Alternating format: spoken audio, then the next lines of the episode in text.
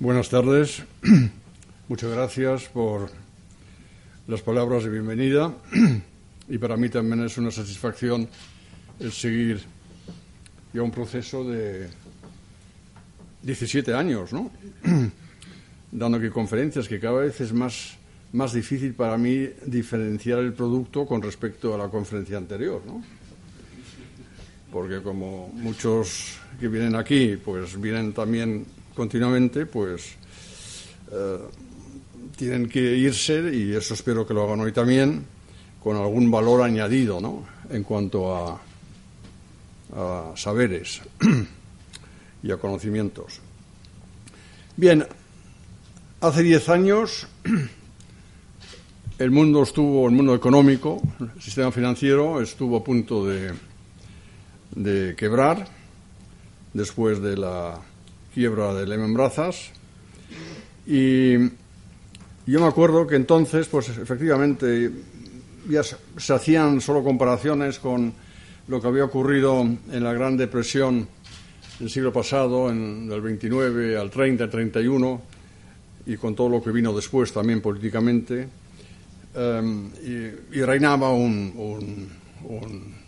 un pesimismo generalizado. Por aquel entonces, todo hay que decirlo, los gobiernos y los bancos centrales, a diferencia de lo que ocurrió en el 29-30, supieron reaccionar. Con toda una batería de medidas, no todas muy uh, sensatas, todo hay que decirlo también, pero bueno, el caso era um, restablecer la confianza de los agentes económicos en el sistema de economía de mercado, en el sistema capitalista, que es el que teníamos entonces y el que tenemos también ahora. Y esto funcionó. De tal manera que poco a poco se fue estabilizando la, situación y entramos en una fase inesperadamente larga de recuperación y expansión económica en los principales países. Aquí en Europa tuvimos un poco el problema con Grecia y tal, pero bueno, eso es un poco nota de pie. Ahora, diez años después, estamos otra vez en una situación en la que empieza a resurgir una especie de, de, fantasma de que estamos ante una nueva recesión. Hay verdaderos gurús que son especialistas en ello. Algunos incluso tienen también una tribuna aquí en esta fundación Rafael del Pino, como el profesor Rifkin, eh, que son estos gurús que continuamente anuncian la próxima recesión, lo hacen continuamente y si luego ya se producen 10 años dirán, lo he estado, diciendo continuamente, ¿eh? lo que pasa es que no han hecho caso. Es como si el de del parte meteorológico en el telediario dice mañana va a llover y lo dice todos los días y algún, alguna vez acertará, claro, porque alguna, alguna vez lloverá al día siguiente. Y entonces la, la, pregunta es, ¿por qué, es? ¿Por qué, por qué eh, cunde este pesimismo otra vez? Es verdad que estamos ante una desaceleración económica, pero ¿por qué hay, hay, este, hay este pesimismo? Y lo hay desde, desde mi punto de vista porque tenemos una, una situación que sí es un tanto inusitada y que está caracterizada por un cúmulo de shocks adversos. Shocks adversos o choques externos o como se quiera llamar son normalmente acontecimientos sobre los cuales los agentes económicos no tienen ninguna posibilidad de, influenciar, simplemente surgen, es como una tormenta, digamos, una tormenta. De repente está ahí y, y si no ha salido uno con el paraguas, pues, pues se moja. Y el equivalente de la economía, del mojarse, es el surgimiento de incertidumbre. Simplemente porque no sabemos cómo manejar o, qué, o cómo, cómo, cómo, gestionar estos, estos, estos choques externos. Y la incertidumbre Sobre esto hay una literatura académica muy, muy extensa. La incertidumbre es posiblemente el, el impuesto más severo sobre la actividad económica. Es como un impuesto. Pasa que, a diferencia de los impuestos tributarios normales, no necesita una mayoría parlamentaria para ser aprobado, sino simplemente está ahí. Está ahí. Es como la tormenta que yo me mojo, está ahí. Y no lo puedo, no lo puedo evitar. Em, estos, este cúmulo de, choques son, son, muchos. Voy a mencionarlos así en, eh, rápidamente, porque quiero entrar ya luego en materia. Todo empieza con el tema este de la guerra comercial entre Estados Unidos y China, que también es una guerra cambiaria. Em, esto, claro, esto de alguna forma, pues destabiliza el sistema internacional del comercio exterior, el sistema internacional de división de trabajo, que además puede incluso acentuarse porque tenemos esa lucha ahora eh, por, las subvenciones a Airbus y a Boeing y que la Organización del, Mundial del Comercio permite primero a, los americanos a pensar también en, introducir aranceles eh, frente a, importaciones de países que, forman el consorcio de Airbus, que son Francia, España, Reino Unido y, Alemania. Pero como Boeing hace lo mismo, pues dentro de poco veremos ya los titulares de que también la Unión Europea puede introducir aranceles ahora contra los americanos. Bueno, posiblemente otra guerra comercial adicional. Luego tenemos el tema del, Brexit, que ya me aburre tanto que no voy a decir más porque es tan obvio que eh, es un fracaso desde mi punto de vista absoluto del, parlamentarismo británico lo que, lo que está ocurriendo ahí, pero es un, es un problema sobre todo para los países muy, muy vinculados eh, con, con, con Gran Bretaña Em, como son Irlanda, Holanda, Francia, Alemania sobre todo. Luego tenemos el tema de Italia. Para mí Italia es el mayor riesgo para la estabilidad de la, de la zona euro, simplemente porque em, la casta política en Italia, y da igual de qué orientación ideológica eh, tengan, o si, son populistas o si no son populistas. En general, lo que tienen todos en común es que les importa un bledo las reglas vigentes sobre la zona del euro. No respetan ni la, ni la, ni la disciplina presupuestaria, tampoco respetan las reglas que han acordado todos, también ellos, eh, sobre el funcionamiento de la, de la Unión Bancaria. Eh, son reacios a, implementar eh, reformas estructurales, es decir, hacen todo lo posible para que un país importante de la zona del euro no funcione como debe funcionar para que el conjunto de la zona del euro pueda funcionar de forma estable. En comparación con eso, Grecia era, era digamos, un intermezzo, ¿no? Una economía pequeña y no hubiera pasado nada, se hubieran quebrado y si se hubieran salido y tal, pero Italia es otra cosa, es un peso pesado y por eso pues, pues, nos, pues nos preocupa. Luego tenemos toda esta discusión del cambio climático, porque hemos decidido colectivamente en el mundo que una niña de 16 años, Greta Thunberg, nos diga lo que hay que hacer. Debe ser una verdadera experta, ¿no? Es, curioso que una persona sin ir al colegio todo lo que sabe, ¿eh? sabe muchísimo, ¿no? Y, pero es que todos nosotros seguimos como unas ovejitas detrás, ¿no? En los Fridays for Future, en Alemania esto empezó con los chicos del colegio, pero ahora ya van hasta los padres que acompañan a estos chicos, porque ellos también están muy, muy eh, preocupados por el, por el medio ambiente. Em, ¿Y esto qué, es lo que significa? Que tenemos un debate a nivel de política económica en los diferentes países europeos que no, que no terminamos en decir en qué dirección vamos. Porque hay dos formas para afrontar el, problema de la política medioambiental. Una es, eh, está basada en intervencionismos estatales, con prohibiciones, con no sé qué y, no sé cuántos, y la otra basada en el mercado, estableciendo precios eh, sobre la, emisión de emisiones tóxicas. ¿no? Y esto es un debate, y, como las empresas no saben qué es lo que al final del día eh, va va a estar ahí, eh, pues, pues, pues se resisten a, invertir.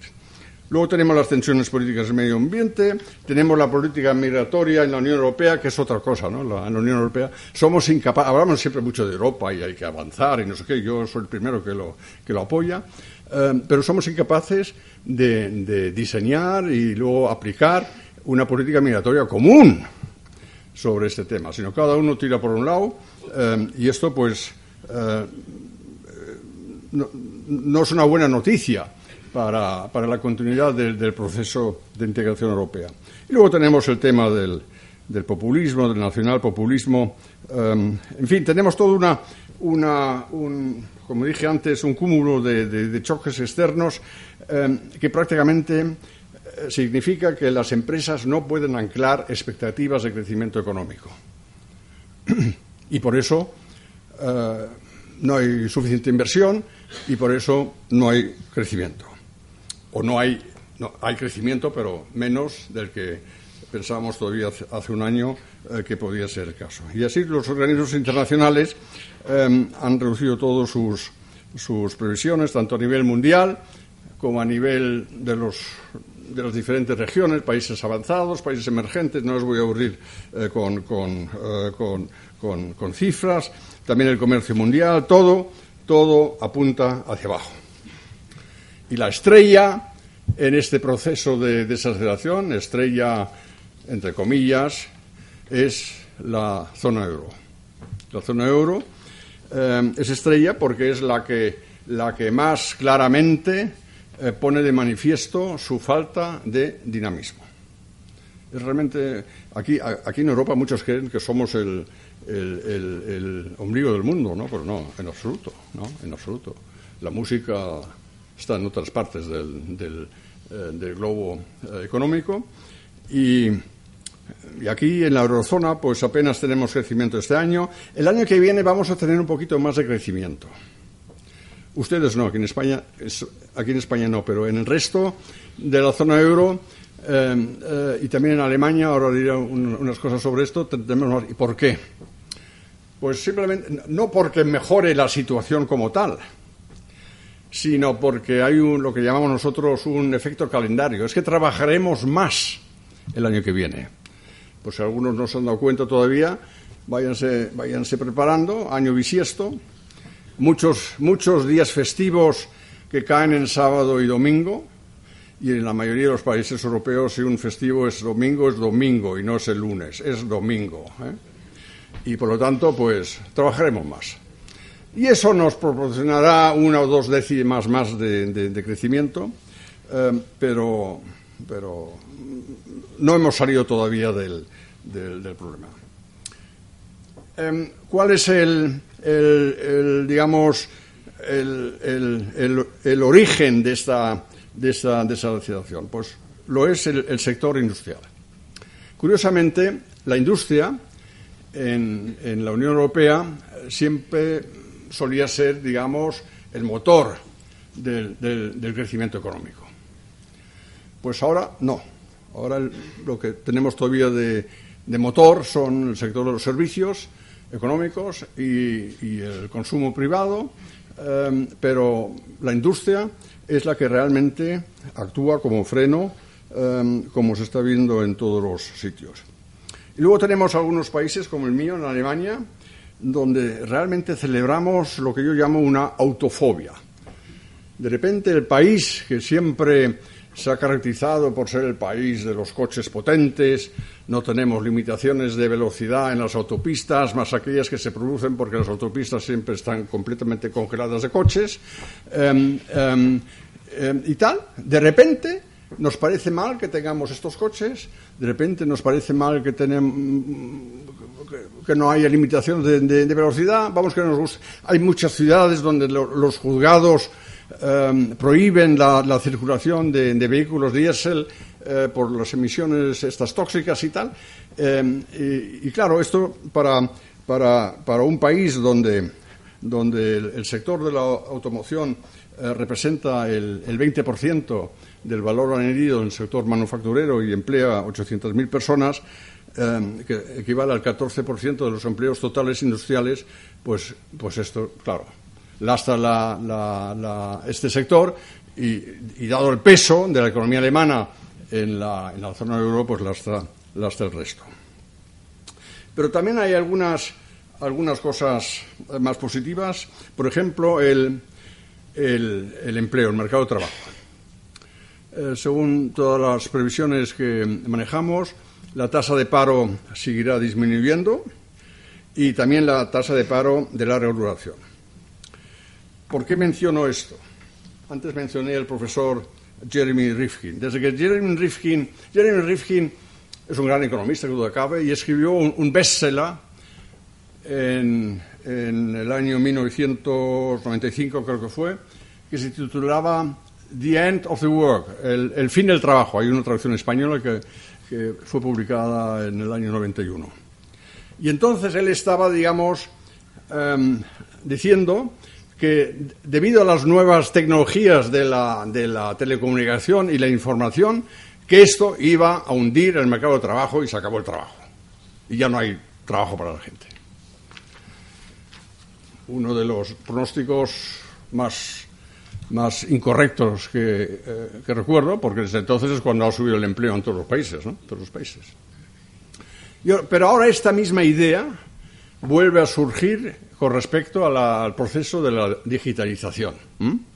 Los que verdaderamente son expertos en este campo van a decir nos vamos a quedar sin trabajo, la gente va a estar en la calle, va a protestar, porque claro, la digitalización ya no hace falta gente para trabajar. ¿no? A mí siempre me, ha sorprendido mucho este, esta forma de, argumentar, eh, porque nos enseñan estas fotos en la televisión con los robots, lo que hace estos aparatos. Yo me pregunto, bueno, pero alguien tendrá que fabricar los robots, o es que se fabrican ellos mismos, ¿no? O sea, lo que estamos confundiendo siempre en todo este debate es que, claro, con todo avance tecnológico desaparecen empleos, los que ya no son rentables. Pero es que aparecen otros, porque el, objetivo del, avance tecnológico es crear valor. Y cuando se crea valor, pues se crean también empleos, serán otros. Y requerirán otros, otros, otros, otras habilidades y tal. Eso es otro tema. Hablaré luego un poco sobre esto también, ¿no? Pero, pero el pensar que porque aparezca una nueva tecnología eh, se hunde el mercado de trabajo, como dicen estos, estos, estos pesimistas profesionales, pues no tiene ningún fundamento empírico. Si uno hace un análisis desde la, desde, desde la revolución industrial a finales del, siglo XVIII, se encuentra de que no, no, no, han desaparecido muchas, muchas cosas, claro, han desaparecido muchas, pero es que han surgido otras. Y, y al final del día nos hemos encontrado con independencia de los ciclos económicos, que normalmente ha aumentado el empleo y ha aumentado las posibilidades para la gente para trabajar. Em, otro tema que también es de alguna forma em, positivo es el tema de la, de la inflación. Tenemos una inflación muy baja. Y aquí también tenemos, digamos, algo así como un, con un cacao mental en, ciertos círculos, empezando con el ya no presidente del Banco Central Europeo, señor Draghi, que se preocupaba siempre tanto porque la inflación era baja. Yo cuando empecé a estudiar, a mí me, a mí me enseñaron mis profesores que la inflación tiene que ser baja. Tiene que ser baja para que no produzca distorsiones, para que funcione la función conductora del mecanismo de precios relativos y para que no haya un impuesto subrepticio sobre los patrimonios, que eso también es la, inflación, también lo trae sin, disposición parlamentaria. Y ahora he tenido que aprender yo, en los últimos años y a mi edad, de que eso es malísimo, tener una inflación baja. Que es mejor tener más inflación. Yo no sé si usted va a comprar, a lo mejor usted pues, pues sale enfadado, ¿no? Porque, porque se encuentra de que la lechuga cuesta menos que ayer. Yo, pero ¿esto qué es? La lechuga tiene que costar más, porque entonces me siento a gusto, ¿no? Eso es lo que, lo que, lo que nos dicen ahora los, los, grandes dirigentes de los, de los bancos centrales. Y esto no es así. Hay una, hay una digamos, un, un, aspecto de, teoría económica que es, ese sí, ese sí es interesante. Y es el que está relacionado con la llamada curva Phillips. No tiene que ver nada con la con el, televisor Philips. Eh, Philips era un, estadístico eh, inglés que en su momento encontró, estadísticamente, evidencia empírica, encontró que hay una correlación entre, entre disminución del paro laboral y subida de los precios. Simplemente una, correlación estadística. Eso es lo que ha pasado a nuestros manuales, como, Philips de, eh, eh, como curva de, de, Philips, y, sirve, sirve a los políticos y también a los bancos centrales un poco como base en el momento de tomar ellos sus decisiones. Y esa correlación en el momento parece estar un tanto rota, porque dije antes que estamos en una, en una fase en donde disminuye la tasa de paro. Tenemos algunos países como Alemania que prácticamente en pleno empleo, en Austria, Holanda tenemos prácticamente pleno empleo y tendrían que subir los precios. Tendrían que subir los precios porque cuando hay pleno empleo suben los costes laborales unitarios y esto se refleja en los precios. Sin embargo, no sucede. Eso desde el punto de vista de la teoría económica es un aspecto que hace pensar, pero al que se le puede encontrar una explicación. Y yo, yo le ofrezco dos. Una es que vivimos en un mundo de competencia globalizada. Cuando hay competencia en los mercados, las empresas no tienen muchos márgenes para subir precios y si suben costos tienen que ir a, la, cuenta de resultados. Eso es así.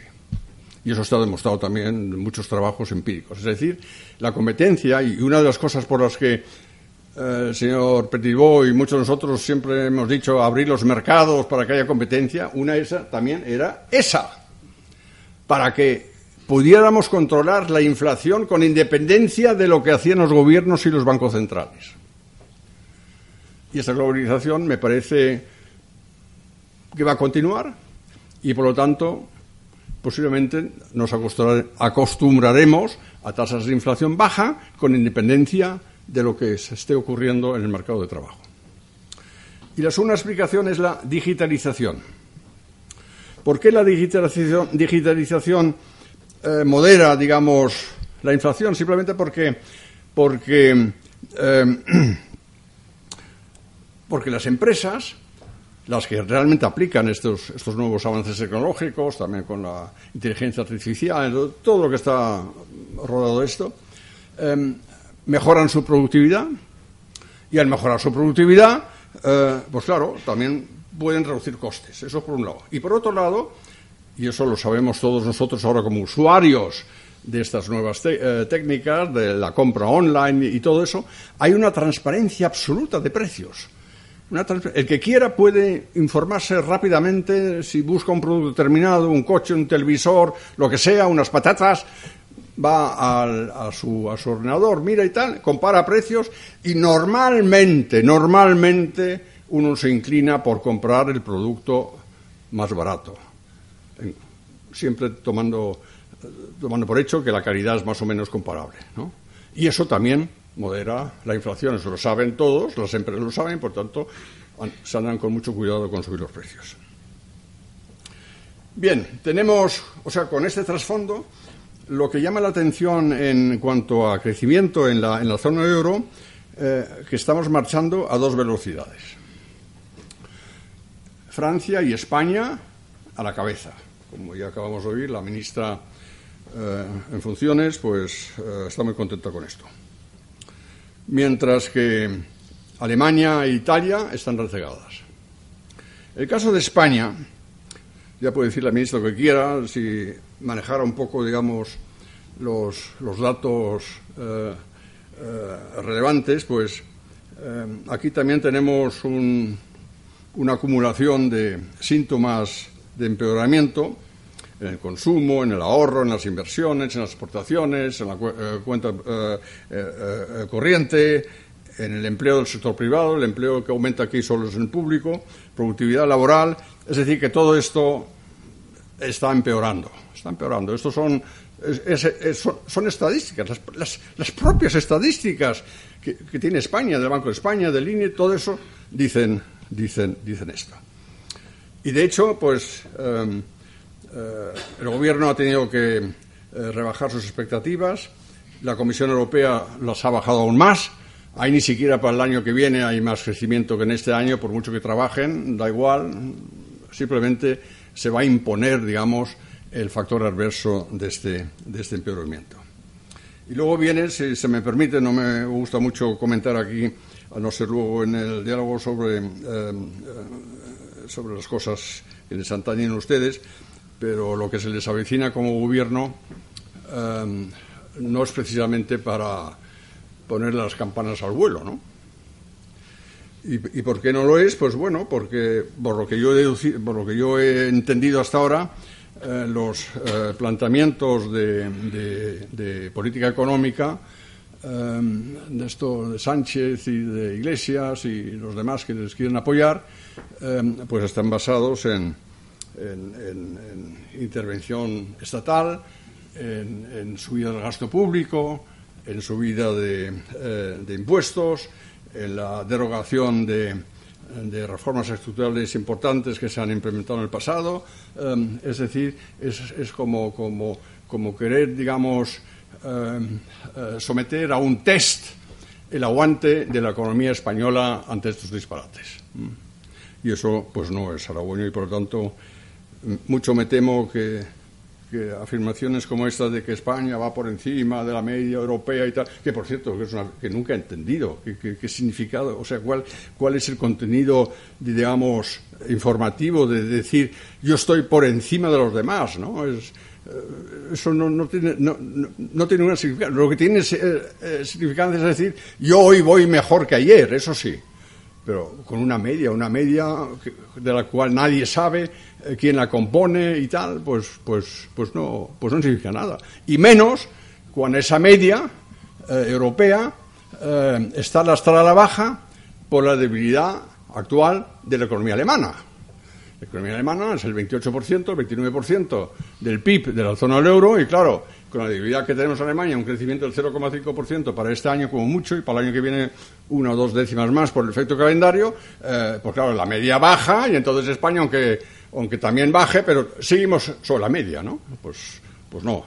Lo importante es entender que España este año va peor que el año pasado y que el año que viene irá peor que este año. Eso es lo que hay que, lo que, hay que entender. ¿Y qué es lo que está pasando en Alemania? Pues como en general, en la zona de euro la, industria va mal y en Alemania va eh, mal, eh, sobre todo por, por, por, por, tres, por tres causas. Una es la ralentización del comercio mundial y la escalada proteccionista.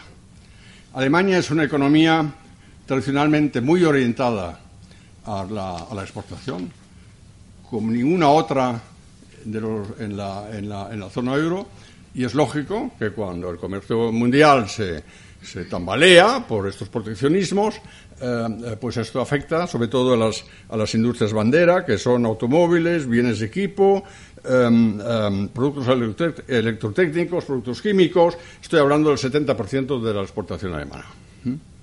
Y eso tira para abajo.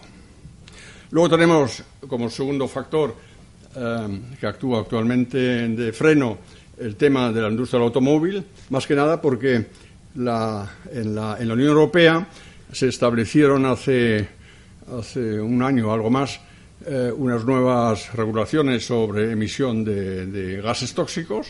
Eh, eso obligaba a la industria del automóvil en todos los países de la Unión Europea eh, a adaptarse y la industria alemana pues no lo ha hecho. Ha empezado ahora a hacerlo. No lo ha hecho no sé por qué, se pensaba que va, tampoco hay que tomarse tan serio, para que vea también que en Alemania a veces pues las cosas no funcionan bien y entonces pues han perdido, digamos, mucho terreno.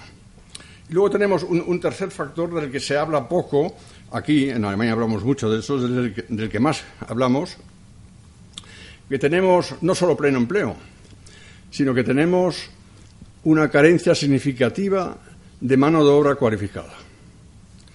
Cualquier encuesta que se haga a los empresarios en, Alemania y, se hacen continuamente, cada semana, eh, en diferentes medios, se les pregunta, bueno, ¿cuáles son los factores que, eh, que usted considera como más preocupantes, lo que le inhibe para, para, para ampliar sus inversiones, en fin, cosas. Número uno siempre, carencia de mano de obra cualificada. que por un lado refleja eso, el pleno empleo, el mercado está barrido, pues bien, eso pero también tiene otra causa.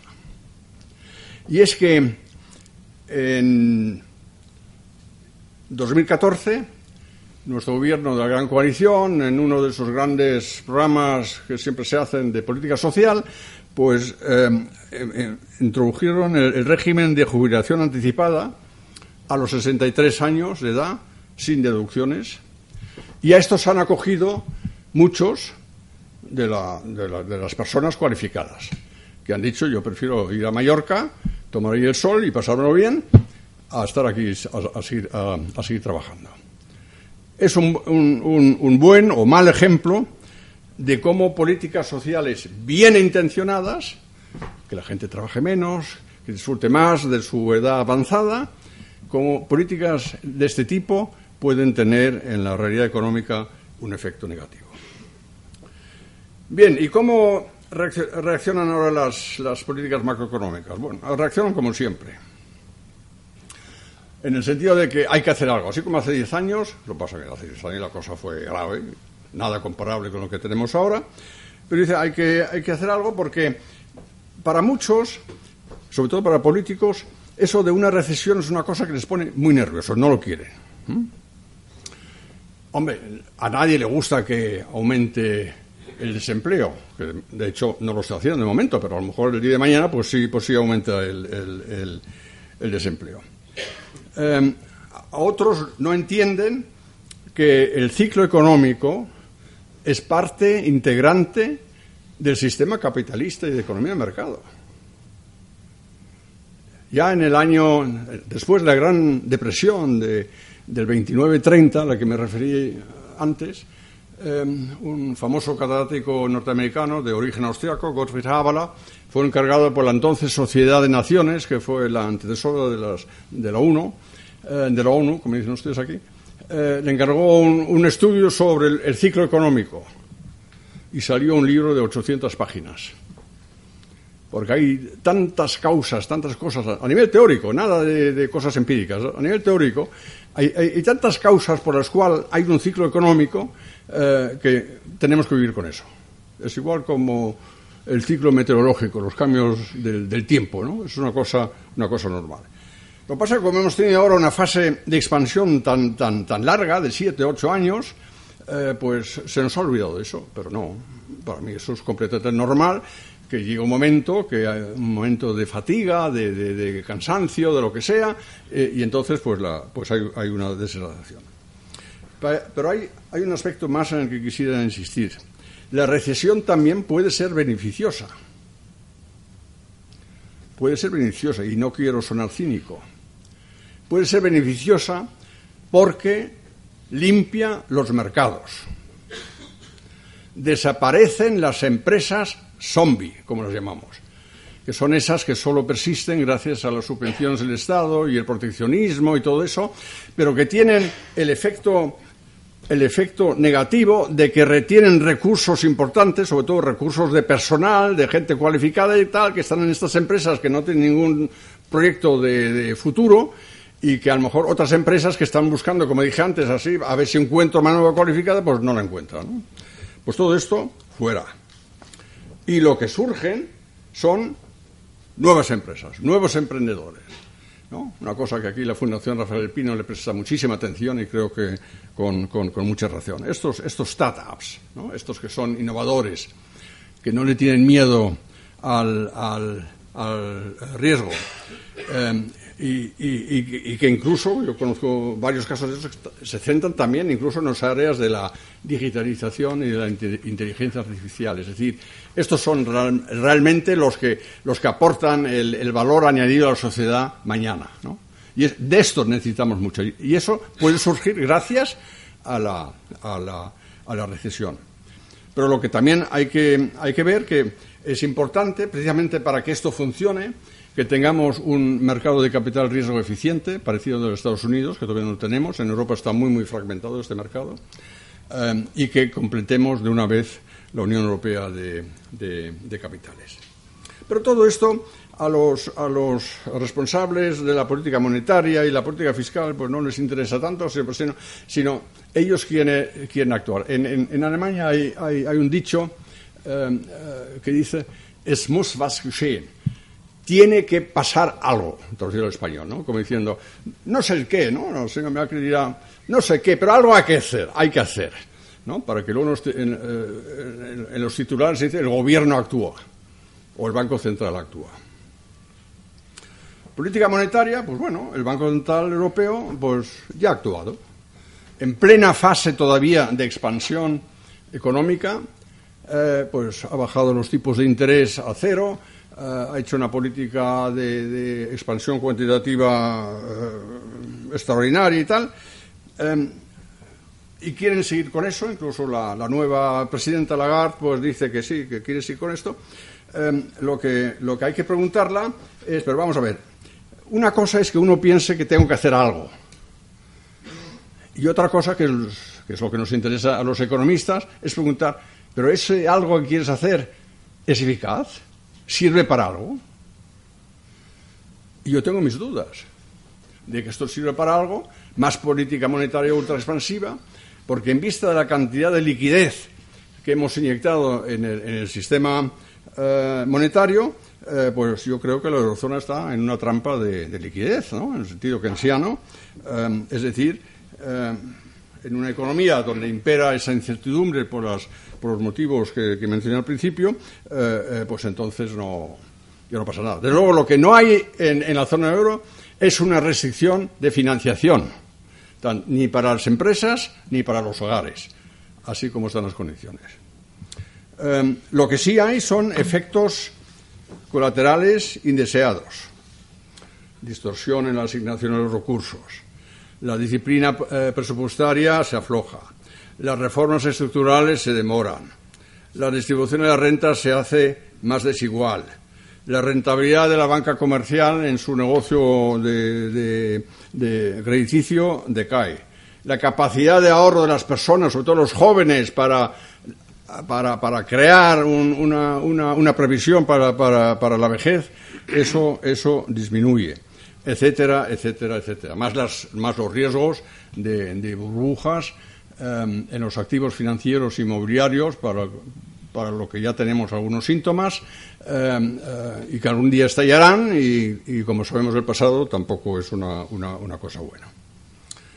Es decir, estamos un poco eh, haciendo lo que ha hecho el Banco de Japón desde los años 90, hace una política como ahora la hace el Banco Central Europeo desde hace unos años, y no le ha llevado a un puerto seguro. La, economía japonesa está prácticamente estancada desde, desde, los años 90. Y la pregunta es que si vamos hacia la japonización de la, de la eurozona. Y que no se nos olvide, cuando estalló la crisis global económico-financiera hace 10 años, iba predecida, precedida por una, por una política ultra expansiva de la Reserva Federal, entonces bajo Ellen Greenspan. Aparte de una regulación laxa bancaria, que también lo hubo, pero la política monetaria era parte del problema que luego surgió. Cuando el dinero no tiene precio, mala cosa, muy mala cosa. Y la, y la señora Lagarde, pues, tiene que, tiene que contestar una, una pregunta fundamental. ¿Dispone la política monetaria de un banco central de las herramientas adecuadas para, para acabar con la incertidumbre del Brexit o de la escala proteccionista o de las presiones geopolíticas, de todas estas cosas que mencioné antes. Que eso nos diferencia de hace 10 años. Hace 10 años no hubo esa, esa, esa incertidumbre, sino simplemente el sistema financiero colapsó por otras causas. ¿no? Pero ahora, ¿tiene esas herramientas? Yo digo no. El Banco Central tiene políticas, eh, tiene, tiene herramientas para hacer política monetaria normal, de control de precios, de, eh, tal, pero, pero no para, para combatir una, una, una incertidumbre. Tampoco tiene el Banco Central Europeo capacidad para, para compensar, para compensar la falta de reformas estructurales en los, países miembros de la eurozona. Es curioso, en cualquier rueda de prensa, que una vez al mes, cuando se ha reunido el Consejo de Gobierno del Banco Central Europeo, eh, sale ahí el presidente o la presidenta eh, eh, y suelta su rollo, y al final de ese rollo, lo puede leer, siempre viene lo mismo, siempre viene lo mismo la advertencia a los gobiernos para que implementen las reformas necesarias para que haya crecimiento económico. Es decir, el propio Banco Central Europeo reconoce que él solo no puede resolver aquí nada si los otros no hacen su, eh, eh, su eh, trabajo. Y luego tenemos un, un, un aspecto nuevo, que fue la primera experiencia que hizo Lagarde, cuando tomó posesión en su cargo hace dos principios de mes en Frankfurt, se encontró que hubo una manifestación muy grande de protesta contra el Banco Central Europeo reclamando que la política monetaria se hiciera más verde. En el sentido de que si el Banco Central compra bonos, como es ahora su nuevo programa, ¿no? la compra de, de bonos por 20.000 millones de euros al mes y tal, eh, que compren bonos verdes, o sea, nada solamente de, sectores que no contaminen, o sea, nada de eléctricas ni de cosas de estas, sino tal, ¿no? Y claro, eso es completamente absurdo, ¿no? Un Banco Central Europeo no está para hacer política medioambiental. La política medioambiental la tienen que hacer los gobiernos, eso sí, eh, y con las mejores medidas que se les ocurra, pero no una entidad monetaria. Política fiscal. Política fiscal, pues aquí lo mismo, ¿no? Lo de siempre, ¿no? Nada, hay que gastar más, más déficit y tal, porque hay que, hay que, hay que darle soporte a la, a, la, a la demanda nacional. Curioso también que digan esto ahora nuestros gobiernos, el alemán también, que digan esto ahora, cuando precisamente la demanda nacional, sobre todo el consumo, es lo que ya le está dando soporte al, al, crecimiento. Es decir, que no hay ningún problema por ese lado, no hay que hacer una cosa adicional, ¿no? Y los, y los problemas que mencioné antes, los de la incertidumbre, no los puede resolver eh, con, con, más gasto. Pero hay una nueva teoría, que eso sí se lo quería, quería un poco eh, decir, que se llama la, la, teoría monetaria moderna, se llama teoría, estamos hablando de política fiscal, pero es la teoría monetaria moderna, una corriente de pensamiento keynesiano, neo-keynesiano, muy en boga actualmente en Estados Unidos. Todas las revistas especializadas están llenas de, artículos sobre, sobre, estos. Y los partidarios de, esta teoría afirman que, bueno, el, el, problema que tenemos es que hay demasiada propensión de ahorro, demasiada propensión de ahorro, los que dicen esto parece que todavía no han oído nada del cambio eh, demográfico, ¿no? Y que la gente, eh, claro, la gente ahorra, además se hace mayor, se hace más vieja y ahorra para tener algo que complemente sus, pensiones y que por eso el Estado debe compensar esta, este, este ahorro. Esto, esto, ya lo dijo una vez y por eso no es tan moderna como estos afirman, simplemente son unos ignorantes de la historia de la teoría económica, eh, porque esto ya lo afirmó el profesor Avalona que luego fue un gran economista, eh, sobre todo en, la teoría del comercio internacional, en el año 1943. 1943. En un libro que publicó, hay también traducción española, y, que se, llamaba Finanzas Funcionales. Es decir, que Leona pensaba que el Estado puede controlar el ciclo, el ciclo, económica, el ciclo económico mediante la deuda pública. Y que no había que preocuparse si la deuda pública aumenta.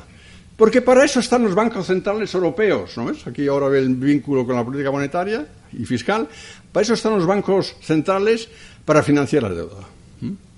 De un modelo estupendo, ¿no? Yo manejo la, la, esta de, imprimir billetes y ya con eso pues financio una, una, deuda, como si el aumento de la deuda no tuviera ningún efecto colateral eh, indeseado.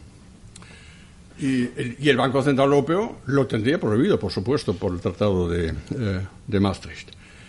Y, por lo tanto, pues, bien, más que un político, si es que lee algo. yo no creo que tenga que leer nada porque la tentación de los políticos de, gastar más de lo que deben está en el ADN de ellos, ¿no? O sea, por lo tanto, eh, no, no, es importante que se que se, que se informen eh, sobre esta nueva teoría, pero se lo digo a ustedes para que ustedes lo, lo, lo sepan. Pero ¿por qué, es, eh, soy un tanto crítico contra eh, frente a una, política fiscal anticíclica? Pues por tres razones. Una, y esto es evidencia empírica, las medidas que adopte el gobierno para actuar contra un debilitamiento de la mano y tal, siempre llegan tarde, siempre llegan tarde. Los procesos administrativos y tal son tan largos Em, eh, sobre todo si nos referimos a la construcción, todo lo que hay que hacer ahí y tal, eh, que hasta que realmente ya se ejecuten, posiblemente ya sean procíclicas, o sea, ya haya cambiado otra vez el ciclo económico. Eso es evidencia empírica. Como también es evidencia empírica, es el segundo argumento, es que los multiplicadores fiscales eh, em, en los que normalmente no nos fijamos son muy bajos en una economía abierta, en una economía globalizada. En una economía cerrada no pero en la economía abierta sí. Es decir, si el, gobierno de turno decide voy a bajar los impuestos para, darle más empuje a la economía, no estoy hablando del gobierno español, ¿eh? estoy hablando de otros, voy a bajar los impuestos, em, puede hacerlo, pero lo que no puede decretar es que el, consumidor, el particular, utilice ahora su mayor capacidad de compra para adquirir productos de fabricación nacional. Si no puede comprar otros productos de importación y, por tanto, no, ha habido ningún efecto positivo sobre la economía eh, eh, nacional. Y luego, y en tercer lugar, em, no hace falta esta política anticíclica porque tenemos en los presupuestos lo que llamamos los estabilizadores automáticos. Automáticos. Es decir, tenemos algo en los presupuestos que automáticamente estabiliza la demanda porque cuando hay una desaceleración económica, como actualmente, el Estado recauda menos, gasta automáticamente más vía prestaciones de subsidio del desempleo, automáticamente, eso aumenta el déficit y eso estabiliza la economía. Y cuando la economía, el ciclo cambia otra vez, al revés, suben las recaudaciones tributarias porque hay más actividad, más trabajo y tal, y además hay que, hay que eh, dar menos subsidios a los empleados y desaparece ese déficit. Eso es la, eh, los estabilizadores automáticos. Y esto le da un margen, en, según el Tratado de, Maastricht, el margen puede llegar hasta el 3% del PIB. Estamos hablando, en las grandes economías, entre ellas España, de miles de millones de euros que están a disposición sin que se haga nada activamente. Eso funciona automáticamente, no hay que hacer nada. Claro, entonces no hay ningún titular, ese es el problema, y tampoco ninguna foto, ¿no? Pero bueno, pero esto funciona, así ha sido eh, siempre y eso es lo que habría que hacer. Em, dicho esto, queda un, un tema que, quería abordar al, al, final. Em, del que se habla poco, pero que para mí es realmente fundamental. Sobre todo si quiero darle una contestación a mi pregunta de la conferencia, estamos ante una nueva crisis económica. Y es el, problema del bajo potencial de crecimiento. Potencial de crecimiento. Y muchos esperamos que con la digitalización podremos resolver este problema. El potencial de crecimiento avanza en el orden del 1,2, 1,3% al año, con tendencia a la baja, mientras que en Estados Unidos está en el 2% y, bastante estable. Eh, esto no es una, una, cuestión baladí, porque si el potencial sigue con este perfil tan, tan bajo, en el momento que cambie otra vez el ciclo económico, que cambiará, como dije antes, el ciclo es el ciclo, y ahora baja, pues vuelve a subir, eh, pues no podrá haber mucho crecimiento de PIB. No puede haber porque toca el techo. El, potencial es el límite. Es como en las empresas, pues la capacidad productiva instalada. No se puede producir más que lo que hay de capacidad instalada. Y, si esta se utiliza eh, totalmente, pues acabó. Más, más, no se puede, más no se puede hacer. Todos hablan del PIB real, casi nada del PIB potencial. Si usted habla un periódico, siempre hablan del PIB, ¿no? Pero hay que hablar del potencial. ¿Y qué significa hablar del potencial? Pues significa que nos olvidemos de estas recetas de corto plazo, keynesianas, puntuales, etcétera, del activismo este que les gusta tanto desplegar eh, a, los, a, los, gobiernos, y que enfoquemos el lado de la, de la oferta de la economía. Y si hacemos esto, nos encontramos enseguida con la clave de, todo esto, de qué es lo que realmente necesitamos para elevar el potencial de crecimiento. Y esa clave se llama conocimiento. Conocimiento, saberes, conocimiento. Uno de los máximos representantes de la teoría eh, endógena del crecimiento, el profesor Paul Goma, de la Universidad de Nueva York, eh, investigó mucho sobre este tema y, obtuvo por estas investigaciones en, el año pasado el Premio Nobel de Economía. Entonces, si partimos de esta de esta, de esta hipótesis de que lo que tenemos que cuidar mucho es el lado de la oferta de la economía, eh, ¿qué significa eso en, en términos de política económica? Pues significa cuatro cosas. Una, la primera, es tener buenas condiciones objetivas para la inversión empresarial en capital fijo y, activa, y, actividades de, de, de innovaciones. Y esto significa fiscalidad sobre las rentas, eh, las empresas, las sociedades, patrimonio y tal, moderada en términos internacionalmente comparativos. O sea, nada de pensar en subir impuestos cuando los principales competidores, actualmente Estados Unidos y Francia, los bajan. ¿Mm? Entonces hay que seguir por esta senda porque si no el capital se va, se va a otros sitios. Necesitamos, en segundo lugar, un sistema financiero robusto, eso está claro. En esto, en esto hemos trabajado bastante bien en los últimos diez años, después de la crisis. Eh, hemos mejorado todo el sistema regulatorio de la banca y tal, quedan algunas cosas que hacer, pero yo creo que aquí hemos avanzado bastante bien. Y luego, donde no hemos avanzado tan bien, es en la administración pública que lo que tiene que hacer no, no molestar, no poner trabas a la actividad, sino apoyarlo, ser ágil, decidir rápidamente. ¿no? Algunos países lo hacen, va rapidísimamente, los países escandinavos y bálticos y tal, rapidísimamente, menos Suiza toman decisiones rapidísimamente, pero en otros países, entre ellos Alemania y España, pues eh, tarda mucho, ¿no? Esto hay que, esto hay que y se puede cambiar. Segundo foco, Inversión en capital humano. Esto es lo que está directamente relacionado con Goma y con todo esto del conocimiento. Es decir, necesitamos un sistema educativo exigente, exigente. Yo siempre digo, cuando los niños vienen del colegio, no tienen que volver a casa alegres diciendo que bien me lo he pasado, sino tienen que llegar a casa llorando porque dicen, hay que ver todo lo que tengo que hacer hoy en el colegio. Ese sistema funciona. ¿no? el del niño que llora porque ha tenido que trabajar tanto, no el que viene tan alegre, el que bien me lo he pasado, ¿no? No, no. Sistema. Y luego preparación profesional. En Alemania nos, tenemos el sistema ese dual de aprendizaje que nos, que nos ha ido muy, eh, eh, muy bien.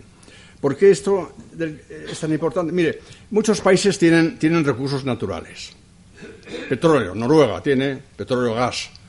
Eh, Gran Bretaña, lo mismo, Rusia, bien, y luego los países de la OPEP, por supuesto. O sea, recursos naturales y, un país que por la naturaleza, pues, ha sido, digamos, agraciado con, recursos naturales, pues ya tiene una buena baza en, cuanto a, crear un buen potencial de crecimiento. Pero en la mayoría de los países de la zona euro no tenemos esos recursos naturales. Y entonces tenemos que sustituirlos por otros recursos, que son los recursos, digamos, de competencias, habilidades, motivación, creatividad, lo que, lo que en inglés llamamos brainware, o sea, esto. ¿eh? No esto, sino esto. Y, y, si hacemos eso, con buenos sistemas educativos, pues también ya hemos eh, conseguido mucho. Tercer foco, el tema del gasto público. Por supuesto que el gobierno eh, puede gastar, por supuesto. Pero tiene que saber priorizar. No son los momentos ahora para, para priorizar en gasto social, sino es el momento para priorizar en gasto de inversión productiva en infraestructuras vitales como es la energía, el medio ambiente, el transporte, telecomunicaciones, digitalización, etcétera. Y esto es compatible con la, con la disciplina presupuestaria eh, si erradicamos el despilfarro que existe en todos nuestros eh, eh, países y si además aceptamos que para mí siempre es una, una prueba de, una buena política presupuestaria es que sometamos continuamente las partidas del, gasto público a un cuidadoso examen y sobre todo nos preguntemos qué es lo que aportan cada una de ellas al potencial de crecimiento de una, de una economía. ¿Mm? Y si, hacemos esto continuamente, pues nos encontramos muchas veces que hay algunos gastos como subvenciones injustificadas, prestaciones sociales de carácter universal, inversiones en aeropuertos fantasma, en fin, una lista larguísima que tenemos, donde decimos, si quitáramos todo esto del medio, nos encontraríamos de repente con un margen estupendo para hacer cosas buenas, eficientes, en, en términos de, inversión pública.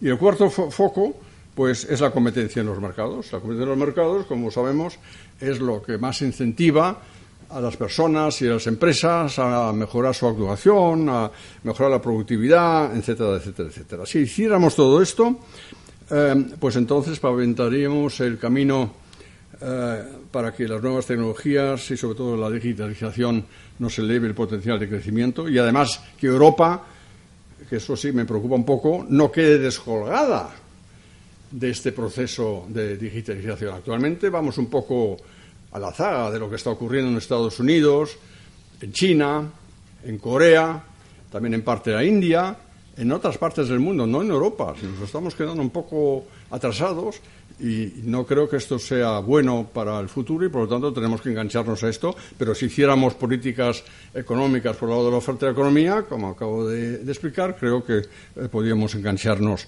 a este, a este tren. Y entonces, pues podría terminar eh, contestando la, mi, mi, pregunta de una forma, digamos, un tanto tranquilizadora. Sí, vivimos en, en, un, en unos tiempos de, de cambio del ciclo económico, pero no estamos ante una nueva eh, crisis económica. Muchas gracias.